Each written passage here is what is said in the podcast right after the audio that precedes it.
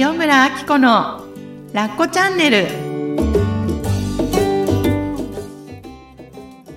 こんにちは塩村あき子ですこんにちは、深見和代です。かずちゃん今日もよろしくお願いしまます。はい、あっこさん、今日はですね、はいまたあの、お便りをいっぱいいただいているので、すはいありがとうございこちらをですね、ありがとうございます。本当読んでいきたいなと思っています。はいはい、ではですね、お一人目ですが、はいこの方はフランスから、あの、お便りをいただきました。はい、うんフランス。はじめまして。フランスより、ポッドキャストいつも楽しみに聞かせていただいております。ありがとうございますとても素晴らしく前回聞きました。で、メッセージが届きました。いや前回って全部の回全部の回ってこと？うんうんはい。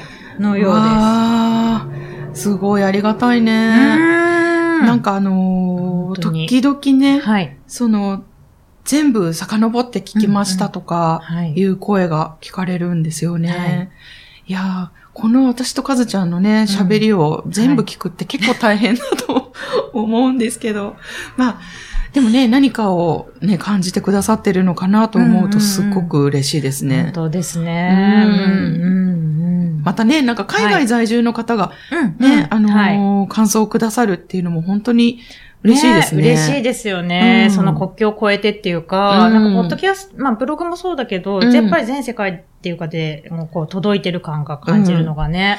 インターネットってすごいね。本当に開発してくれてありがとう。うん米軍だっけ？あ、なんかそうですよね。そもそもはねきっとうんうんそうそうそうそうそう、はいありがとうございます。今後もよろしくお願いしよろしくおます。願いします。はい。はい。ではもう一人の方、はい。いきますね。はいポッドキャストネーム、リーさんからいただいております。リーさん。リーさん。ありがとうございます。ありがとうございます。はじめまして。私は52歳でシングル。子供もいませんが、スタートしてからずっと聞いています。あこの方も、なんだね。ですねありがと。うございます。子育て、ママネタ、パートナーシップ。どれも今の私には直接関係ないものの、毎回じっくり聞いてしまうのは、本質的なところでとても共感できるからだと思います。嬉しい。ありがとうございます。今朝ふっとうん。義理の妹さんのことをアッコさんにメッセージしようと思いました。うんうんうん。5歳違いの弟は結婚していて、うん。関東に住んでいます。うん。ちなみにこの方は関東ではなくて、京都にお住まいみたいですね。二人が籍を入れたタイミングからうん少し経って、うん。父が亡くなり、うん。法事や一人になった母のこともあり、弟夫婦とよく過ごすようになりました。うんうん。最初はその義理の妹さんと仲良くしなくちゃうん。と思い、うん。弟も仲良くしてほしい。うん。義理の妹も、お姉さんお姉さんと言ってくれるので、うん。一生懸命お互い仲良くしていました。うん。当然ながら、義務感だけにギクシャクし、うん。実家でみんなで過ごす時の目のやり場に困るような、義理の妹の弟へのベタベタぶりや、私と弟でいろいろ話している時に、うん。一言も聞き漏らす、聞き漏らすまいとする義理の妹の様子に、毎回もやもや。うん。うん。そして義理の妹も、たまにですが、うん。何にムッとしたのか話しかけた時に喧嘩腰だったりして、うん。お盆、お正月の後はいつもぐったり。うん。正直、私は義理の妹が好きになれませんが、うん。仲間外れにしようとか、うん。意地悪してやれとは思っていません。うん。うん。年に数回しか会わない少ない時間を楽しく気持ちよく過ごしたいだけです。うん。そして出した決断は、義理の妹と思わなくていいでした。うん。無理して仲良くしなくていいや、と思い、うん。私が弟と話や、話が盛り上がって、彼女がムスッとしてても知らん顔をしたり、うん。弟と二人で話し合いたい問題があった時に、私の家に来られるのも嫌だったので、遠慮してほしい、と言ったりするようにしました。うん。義理の妹が気を使っているのもわかるし、多分家族の中に入りきれない感じが弟へのベタベタになるのだろうし、うん。うん。自分が知らないところで弟が誰と何をしているのかも気になるのでしょう。うん。うん。うん。義理の妹は弟のパートナーで家族の一員ではあるけれど、うん。ただそれだけ。うん。何の義務もない。うん。そう割り切るようにして、うん。普通に挨拶もするし、話したりもするけれど、うん。彼女の顔色を見るのはやめました。うん。うん。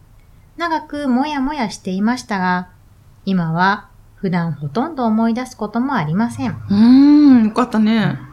お盆やお正月が終わって、二人が帰った後、義理の妹からお礼のメールが来ていましたが、それもなくなり、弟がしてくるようになりました。うん。うん。うん。アッコさんが実家に帰らないという決断をした話に、どこか似たものを感じました。うん。うん。それぞれの立場で、それぞれの思いがありますね。うん。それが良いとか正しいとか間違っている。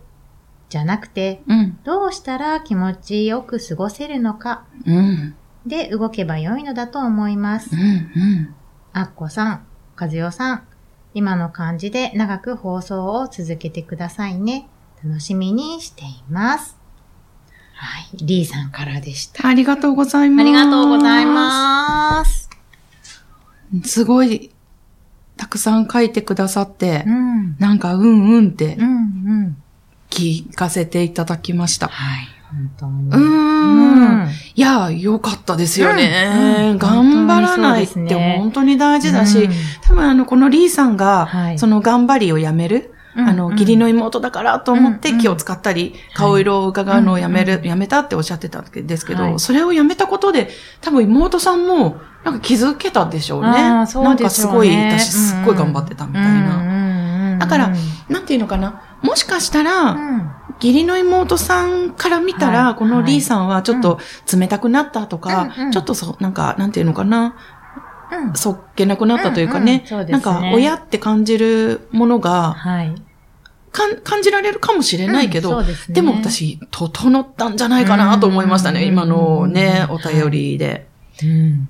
このリーさんが、はい。ね、最後におっしゃってましたけど、はい。もうお互いがどうしたら気持ちよく過ごせるか、うんもううん本当にそう思います。はいそこありきだと思います。うんうんうんだから、お嫁さん、義理のね、妹さんも、なんかね、必死に頑張ってるんだろうなっていうのがこのお便りからも見える。はいっていうことは、うん姉であるリーさんは、うんもう肌できっと感じてたわけじゃない。はい。やっぱり人間って、もともとすごくやっぱいい人、うん優しいから、はい。頑張ってる家族を見ると、うん。やっぱそこに、なんていうのかな、合わ合わせてあげたいというか、うん。答えてあげたいみたいなのがあるから、なんか相手の頑張りとはい。無意識に同調しちゃうところってあると思うんですよ。そうですね。例えば向こうが、お姉さんお姉さんとかってやってきたら、うん何？みたいなじゃないけど、はいどうした？どうした？とかって、こう、本当は人に興味がなかったり、すごいドライだったりはい。するかもしれないのに、はい。そうやってこう、下からとかね、うんうんなんかこう、お姉さんお姉さんって来てもらうと、なんか答えない方がそうですね。嫌なやつになりそうとか、はい。変な罪悪感がやっぱり生まれちゃうんだよね。だから、すっごく良かったですね、うんそうですねなんかちょっと晴れやかな雰囲気が伝わってきた気がします。うんうんうん。うん本当に本当に。なんかその、家に来るの遠慮してほしいとかね。はいはい。そういうのをもうね、全然そういうの伝えてあげたらはい。いいと思います。うん、そう思います。ねえ逆にこちらが言うからこそ向こうが言ってることも受け入れやすくなるっていうか、うんだから自分が言えてないと、うん相手が向こう、なんて言うんだろう、義理のね、妹さんがなんか言ってきても、うん。なんかこっちも我慢してるのにみたいになっちゃうけど、それがね、きっとね、お互いになくなって、ね、いかれるんだろうなっていうのがね、うんすごい伝わりましたよね。そう、ほんとそう思う。ねなんか、仲良くしなきゃっ。て思ってたって気づいたことがもうすべてだよ本ね。当にそうですね。うんナチュラルにそこ行っちゃいますもんね。うん、ほんと。うんはい。だからなんか、仲良くしなきゃって思ってた自分に気づいて、うんうん。ふっとこう、うんうん。手を引いたというか、頑張りをやめたわけじゃないですか、はいこのリーさんは。でもしかしたら、うん。その家族として、その義理の妹さん。にとっては、はい。今まですごいよくしてくれた、なんか頑張ってくれてた、うんうんうんうん頑張って仲良くしようとしてくれてたお姉さんが、はい。ふっとうんうん。力を抜いて、うんまあ、彼女にとっては、リーさんにとってはいつも通りに戻っただけなんだけど、はい。妹さんにとっては、なんか冷たくされたとか、うんうんうん嫌われたのかもとかってうんうんうん思う可能性あるじゃないですか。あそうですね。それはあるかもしれない。そう。そこはね、リーさんは責任を取らなくていいってことですよね。うんはい。相手がそう感じたっていうことは、相手が相手のもの、うん、うん、うん。で、それを感じたからこそ、うん義理の妹さんも、はい。そっか別にいつも通りでいいのかもとか。ね、なんかはいいつもの自分らしくうんいるきっかけになったら、はい。この先2年3年後とか、もっとみんな居心地のいい家族はい。になれてるうん。可能性がありますよね。うんそう、本当に。だから、わあなんか私このお便りをいただいてすごく嬉しかったですね。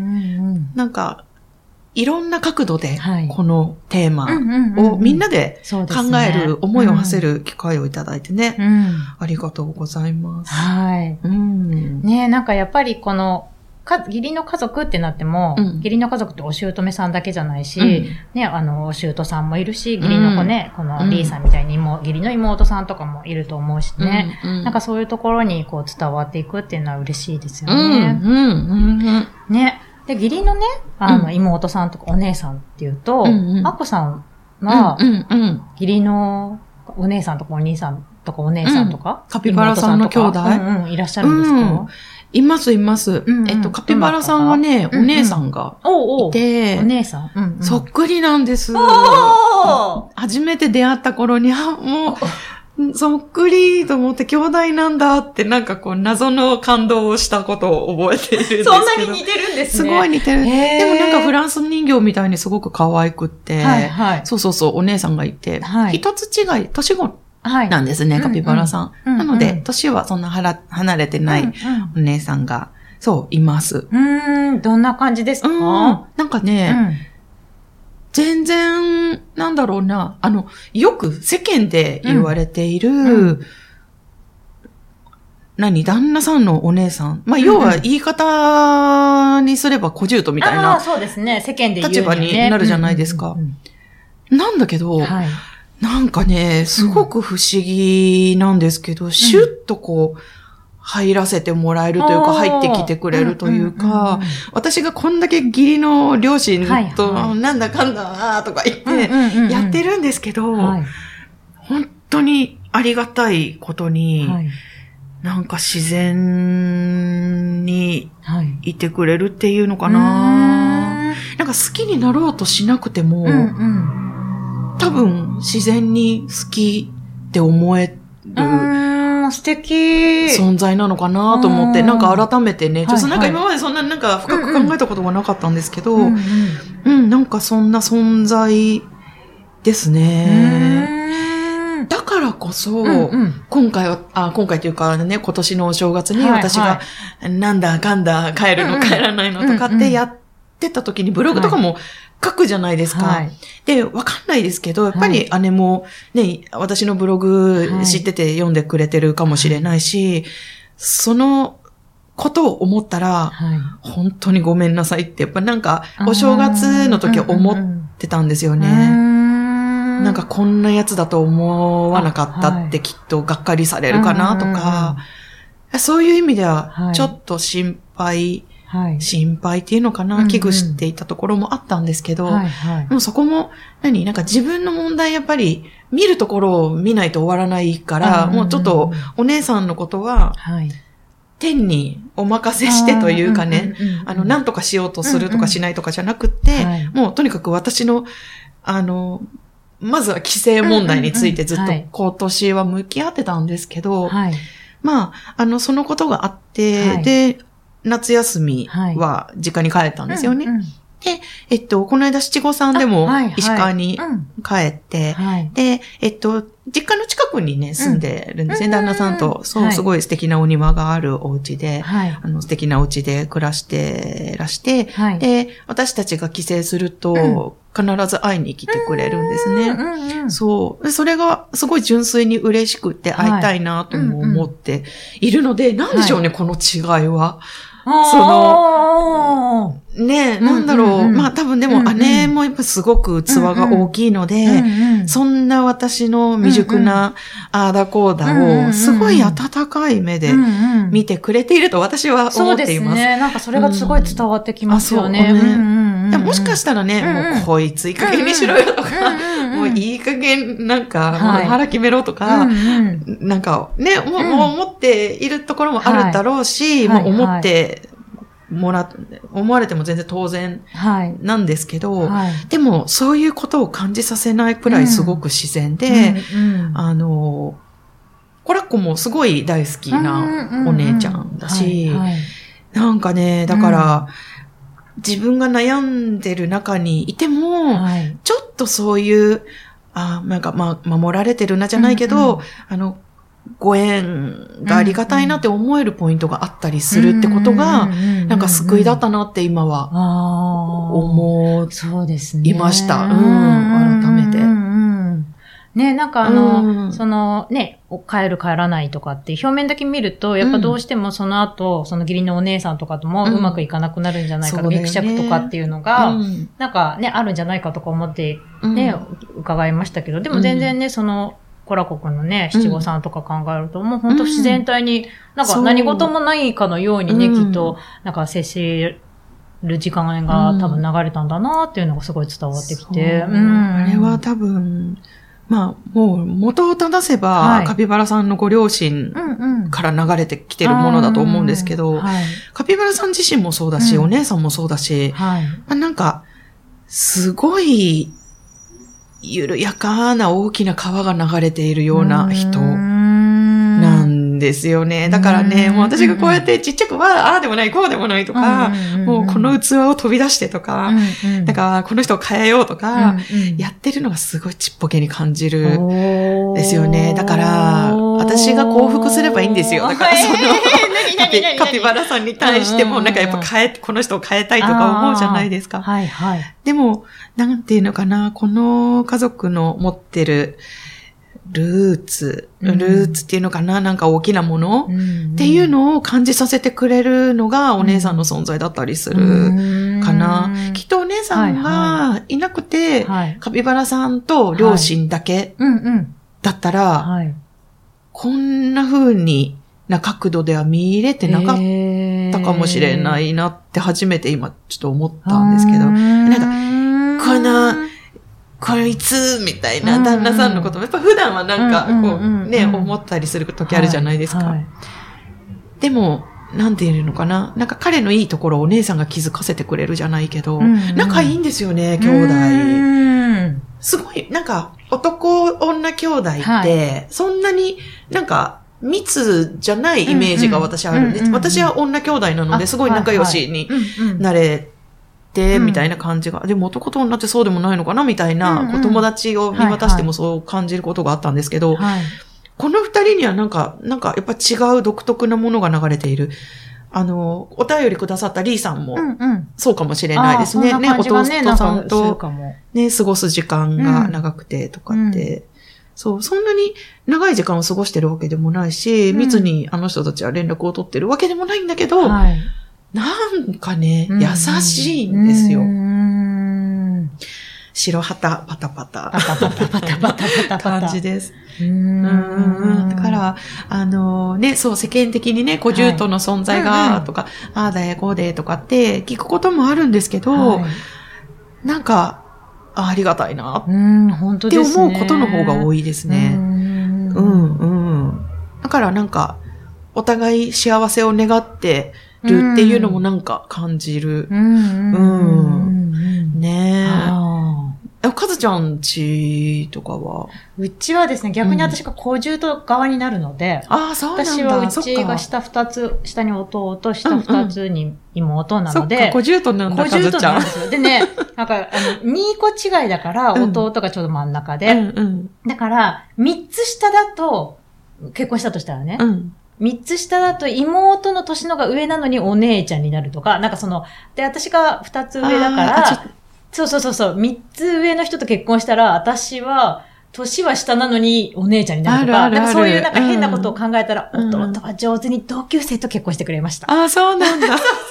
上手に。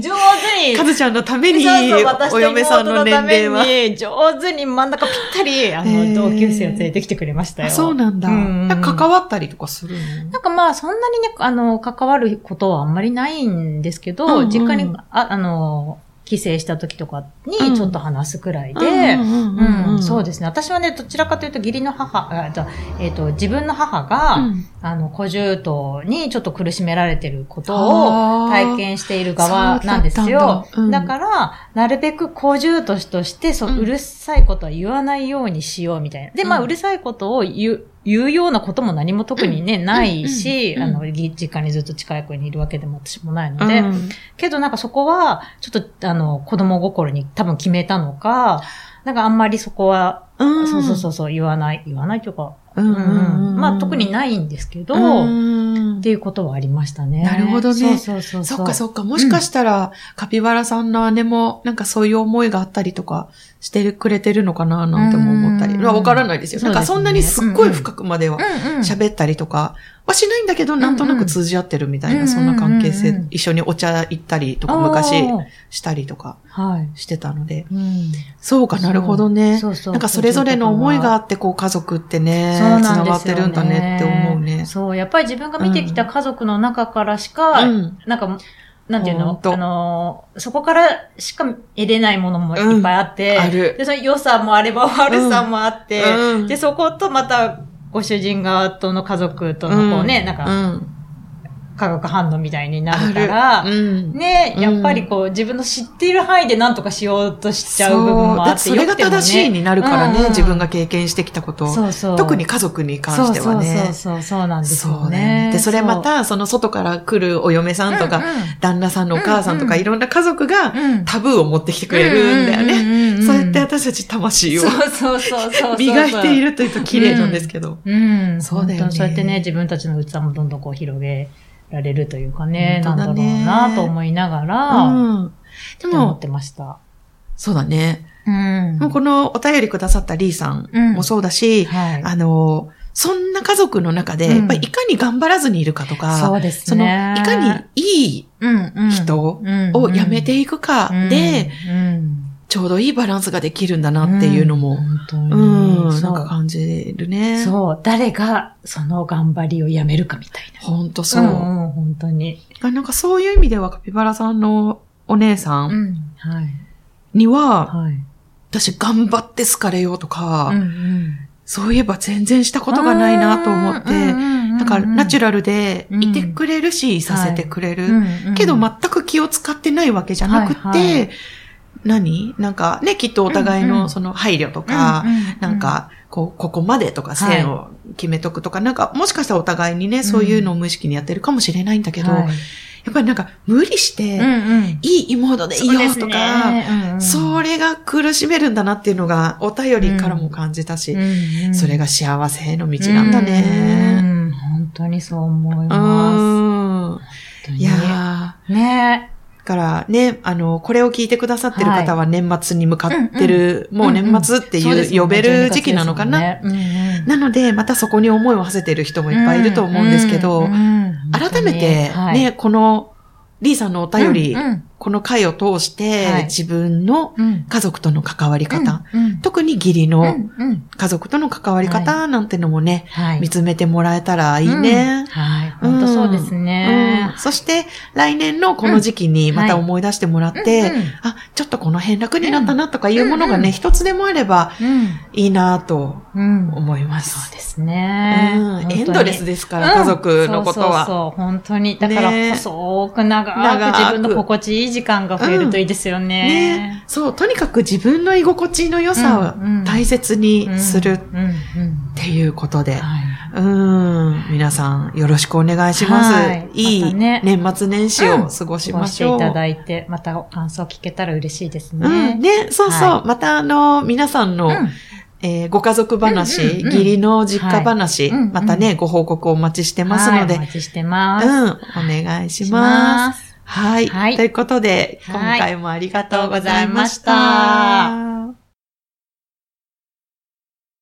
ここでお知らせがあります。塩村が3年半の長い育休を経て、心屋の単発セミナーに戻ってまいりました。この度、心屋塾の上級ワークショップという2日間のワークショップを開催いたします。12月に開催するので、えー、もしよかったら手帳をお手元にご用意ください。12月は21日、22日、こちらは土日の2日間となります。人間関係やコミュニケーション、劣等感に悩んでいる方に根本から劇的に変えてしまう上級のコミュニケーションワークショップとなっています。私がこのワークショップに初めて参加した時は自己紹介がとっても苦手で、そして人前で喋ることなんてもってのほかだったんですね。それが、まあ、今は皆さんのご存知の通りです。というのも自分を表現したり、自分のことを伝えるコミュニケーションっていうものがとっても楽しいものだなって感じるようになれたからです。その気持ちを皆さんにもこの2日間で味わっていただけたら嬉しいなと思います。自信を取り戻して自分の言葉を使って自分の気持ちを表現できる私になる。そんな2日間を塩村と一緒に過ごしてみませんか？詳細は概要欄に記載されておりますので、よかったらチェックしてみてください。待ってます。